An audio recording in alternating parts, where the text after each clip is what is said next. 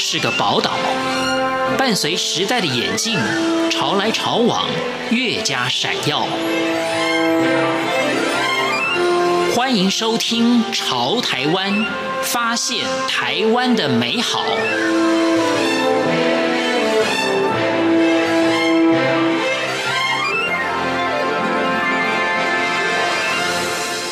各位亲爱的听众朋友，您好，我是李正淳。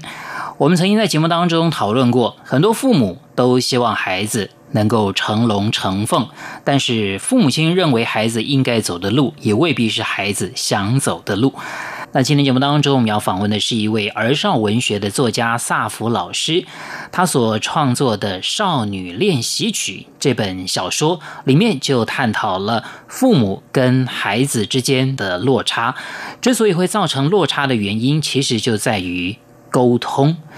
那这本小说要传达的教育理念，其实还蛮丰富的。我们就来听听萨福老师怎么说。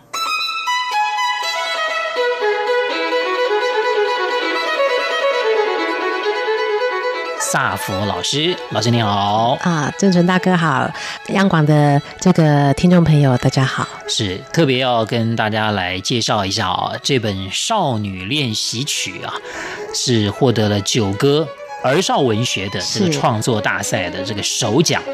那事实上呢，萨福老师也是参赛的常客。是，也甚至也可以讲啊，就是说经常也都可以拿到很好的名次。不过拿到首奖倒是第一次，对不对？对。好，拿到首奖的感觉是什么？呃，五味陈杂，因为我前面努力了三年。是。那我觉得每年都有目标，然后今年突然，哎，奇怪。目标达到了，那明年怎么办？要去做什么？然后就会有一点就五味陈杂，有点这个顿失重心吗？因为我在呃每一年的题材安排上都有挑战的方向。是。那我第一年的时候是挑战呃魔术方块。对。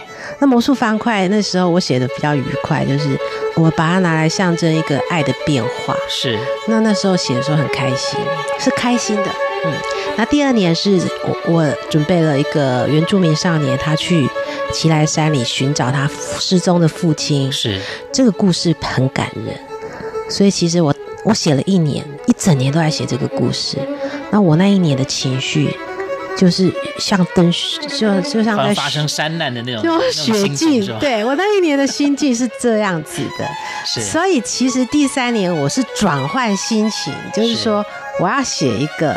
推理悬疑的，是比较有趣，小朋友比较偏向小朋友想看的游乐园里面的故事。对，因为小朋友很喜欢去游乐园，所以其实他我是不回，为什么？因为我觉得小朋友看了可能会很开心，所以我每一年都有写作的目标，然后想要给什么样的人阅读，然后这个题材我有没有做到？我觉得最好这样子。那其实我后来发现一件事情。就是说我第一年写魔术方块心灵魔方这个故事的时候，是父子情。第二年也是父子情啊，也是父子情。对，就是儿子去寻找发生山难的父亲。对，那我连续写两年父子情的时候，我发现第二年父子情，我觉得我已经把它扩张出来了。是，所以我第三年是母女。那很多人看完第三年的作品《布鲁乐园》的时候。就问我一件事，就是说，为什么你故事里面的妈妈，妈妈为什么缺席？一直问。哎，对，为什么？然后，因为他的妈妈在第三个布鲁乐园的故事里面，她本身是呃学音乐的。是。其实那时候我在这个游乐园已经有安插非常多的古典乐曲，好像为了现在这一这一本少女练习曲埋下了伏笔一样。已经埋伏笔了，就是说那时候已经在研究这个东西。是，然后那再加上本身我家也有小提琴，那我的孩子看到他爸爸的小提琴，很好奇就拿出来，但是因为已经年久失修了，所以我们带了这把琴去修理。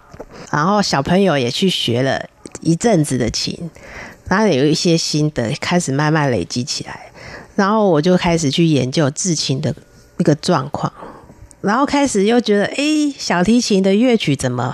我每次听到小提琴一拉那个噔，我就很沉迷在那乐音当中，所以我就开始看了相关的很多东西，然后我觉得已经到了一个。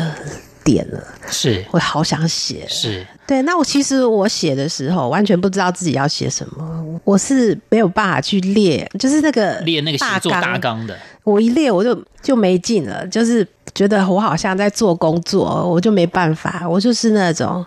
边写边想，边写边想，所以这个故事一直到最后会长成这个样子，我也很意外，我就完全没有去想说为什么。是萨福老师这么说，倒是让我们很意外啊！因为你看，你这个整个架构编排，非常的有设计感。你你用这个巴赫的他所创作的这个小提琴的这演奏曲来做每一个章节段落的，就是好像破题一样。竟然你你讲的反而好像是且战且走，这个这真的让我们觉得好像好像我本来想说你应该是先有框架，然后再往里头写的感觉哦，应该是这样讲。这个框架他自己来前面来到我眼前，来到到你这里的，因为我就刚好在听的时候发现，哎，原来那个巴赫呢，他把这个六首的这个架构已经把它写到成最伟大小提琴界的一个。王了吧？是完美的，无法超越了。对，那很多大师，小提琴大师都说，哇，这个已经没有办法，所有很难演奏的和和弦技巧都展现在这里面。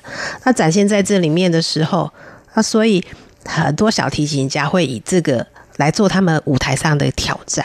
然后只要敢挑战这一个曲目的，大概就已经都有功力的啊，已经是可以讲炉火纯青了了。对，那我想这个音乐是。贯穿了你这个《少女练习曲》，特别是我们讲这个小提琴的这个这个乐曲，贯穿了你这个小说。是你希望这整部小说里面要传达的是什么样？像你刚刚前面讲啊，你很多小说父子情也好啦，或者什么，这个小说是要告诉我们什么呢？那我先讲一下，是为什么选小提琴好了。那小提琴本身它有一个共鸣，它的一个箱音箱。那我觉得这个共鸣的东西一直在跟我们人的一个生活做一个呼应。其实我们人为什么人际所谓的相处会有困难，就是你跟他人是否有产生共鸣。那人不一定是外人，是家人，也是朋友。所以在这个故事里面，你可以看到说，我们的女主角小梅啊，对，她跟家里的人，妈妈。的相处，因为妈妈是音乐家，对，爸爸是制琴师，外婆是开音乐教室教小朋友音乐的，那。外婆教出了妈妈，成为了音乐家。那妈妈当然希望，哎，小梅能够继承衣钵啊。是，而且这个时代是一个女性在演呃音乐来演奏的时候是很好的，她可以以后可以当演奏家，也可以当教学，都很棒。所以她也希望说，哎，我的女儿也可以来接承这个衣钵。那可是这个爸爸为什么？爸爸是为了爱情，因为爸爸本身以前是木匠世家，他们家是做木匠的，为了爱情，为了。呃，他这个追这个妈妈，所以他就转行成制作小提琴。那可是制作小提琴的时候，他爸爸整个都已经爱上小提琴。是他投入之后，发现哎，反而有的时候。为了达到工匠的一种艺术境界，他可能会忽略了母女这样子的一个状态。其实每个人都会有一些呃，我们生癌或者是家庭的碰撞。那在这个小梅音乐世家这个里面，它就是一个很大的碰撞，碰撞三代，一个六十四岁，一个四十多岁的妈妈，还有一个十四岁的少女，啊，三代之间的碰撞。还有就是说，我也提供了一个少年培恩这个这一块，他们两家是完全不一样的。一个是音乐世家，那他跟胡怡之间这一家呢，是妈妈两个以前是竞争的对象，是。哎，互相竞争，互相较劲，对，又是好朋友，又是好朋友，又互相较劲，从乐团的首席开始抢啊，到结婚生子，什么都比啊，所以说自然而然会有一种。压力，那也很常见在我们一般的家庭，哦，对外的一个状态人际关系、社会环境。那还有就是，为什么要选择音乐？就是共鸣，嘿，因为你没有办法跟与人共鸣的时候是，是会有挫折感。什么样的共鸣？比如说我做的这件事情，你有没有认同我啊？嗯，对，妈妈，你有认同吗？好，朋友之间，那小梅她会希望。是那个胡姨的儿子培恩，他也能够认同我啊。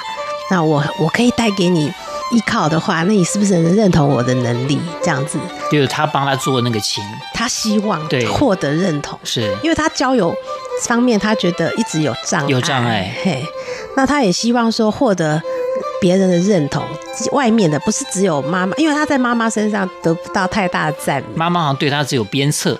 对，因为妈妈要求很高啊，然后他一直觉得说我一直达不到他的标准。